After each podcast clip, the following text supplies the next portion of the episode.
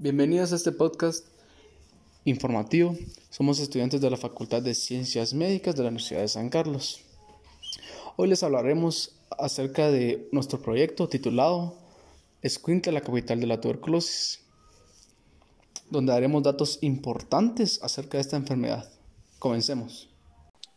Bueno, primero que nada tenemos que definir a la propia enfermedad de la tuberculosis. Se sabe que esta enfermedad, pues es una de las enfermedades respiratorias más antiguas que se conocen. Y esta es causada, asimismo, por una bacteria, la cual se llama Mycobacterium tuberculosis. Entonces, esta enfermedad eh, se va a transmitir de una persona infectada a una persona sana por medio del aire. Esto va a transmitirse por medio de lo que llamamos gotículas. Estas expulsan desde una persona al momento de, de hablar o al momento de respirar. Entonces, para una persona contraer esta infección se necesita de cantidades muy pequeñas de esta bacteria, por lo que tenemos que la transmisión eh, se da de una manera muy fácil. Esta enfermedad se puede clasificar en una enfermedad activa o inactiva, también llamada latente. La enfermedad activa es la que ocasiona todos los síntomas y que desarrolla la propia enfermedad. Y la enfermedad inactiva es aquella que se aloja en el cuerpo, se mantiene en el cuerpo y puede durar ahí por décadas o durante toda la vida y que se puede volver a activar si una persona tiene las defensas bajas. Una vez ya tenemos claro este concepto, podemos continuar con los siguientes datos. Como datos epidemiológicos podemos mencionar que en Guatemala tenemos una media de 20 casos por cada 100.000 personas durante los últimos 10 años. Cabe resaltar que los departamentos más afectados son Escuintla, San Marcos, Suchitepeques e Izabal. Poniendo nosotros nuestra atención en Escuintla, debido a que tiene una tasa de 93 casos por cada 100.000 habitantes, datos alarmantes que hacen poner nuestra atención sobre este. Ya sabemos que la enfermedad es ocasionada por la infección de la bacteria Mycobacterium tuberculosis, pero cabe resaltar que esta no es la única bacteria que puede ocasionar la enfermedad.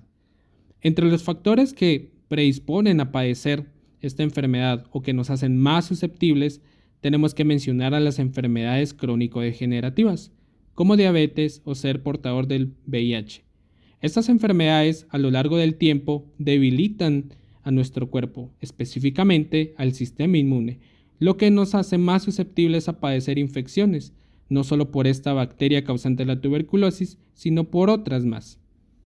Existen otras causas que hacen más susceptibles a una persona a padecer la enfermedad, por ejemplo, el consumo de sustancias adictivas, como el alcohol y el tabaco. También la falta de vacunación y el vivir en condiciones de pobreza. Es por estas causas y factores de riesgo que la prevención de la enfermedad y su diagnóstico temprano es muy importante. Enfrentándonos a una enfermedad como la tuberculosis, también nos encontramos con eh, muchas consecuencias. Las consecuencias podemos dividirlas en personales o individuales y sociales.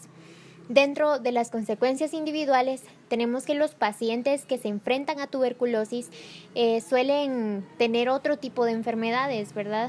Eh, como consecuencia de ello.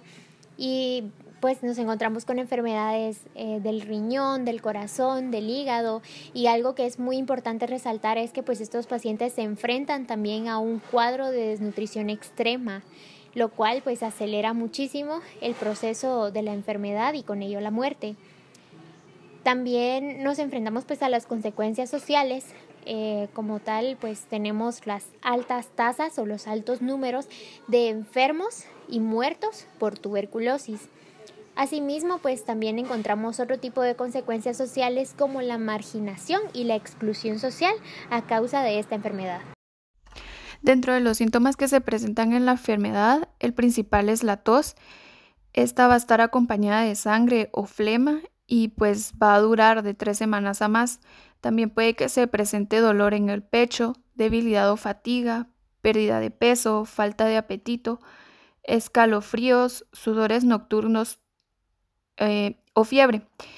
Eh, a las personas que presentan este cuadro clínico les llamamos sintomáticos respiratorios y es necesario que si ustedes tienen uno o más de estos síntomas acudan al hospital o centro de salud más cercano, en donde les van a realizar una prueba de tamizaje para la detección de la infección por la bacteria causante de la enfermedad.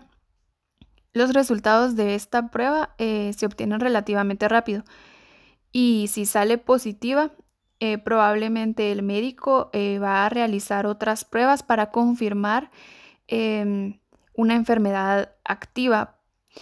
dentro de estas pruebas está, estarían una radiografía de tórax y una vaciloscopía, pero especialmente em, esta última, ¿verdad? En donde ustedes tendrían que dar eh, una muestra, eh, tres muestras de, de flema.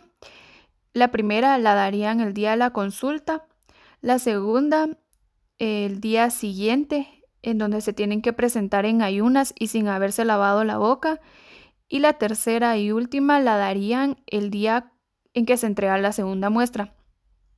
Eh, resaltando que los resultados de, esta prueba eh, pues se entregan a más tardar en dos días. Ahora, con el tema de prevención, que es algo importante tratar, eh, la manera más importante que se debe prevenir es por medio de la vacunación. La vacuna es la BCG, eh, recordemos que esta vacuna entonces tiene que administrarse a los recién nacidos y a personas con mayor riesgo. ¿Quiénes son las personas con mayor riesgo? Las personas que pueden estar en contacto con alguien que tenga tuberculosis. Algo también importante a tratar es el lavado correcto de manos, el uso de la mascarilla también y al momento de estornudar o toser debemos taparnos eh, correctamente la boca y la nariz. También lo que se puede, eh, es algo recomendable que se debe hacer, es em, con los pañuelos que se utilizan para sonarse la nariz deben depositarlos directamente a la basura. Y también algo curioso y algo interesante y algo importante que se debe tratar también en la prevención es al momento de que tengamos un paciente con eh, tuberculosis eh, debemos dejar entrar la luz solar a la habitación donde éste se encuentra. ¿Por qué? Porque lo que hace la luz solar es matar a los bacilos de la tuberculosis. Gracias por escucharnos y recuerda, más vale prevenir que enfermar. Feliz día.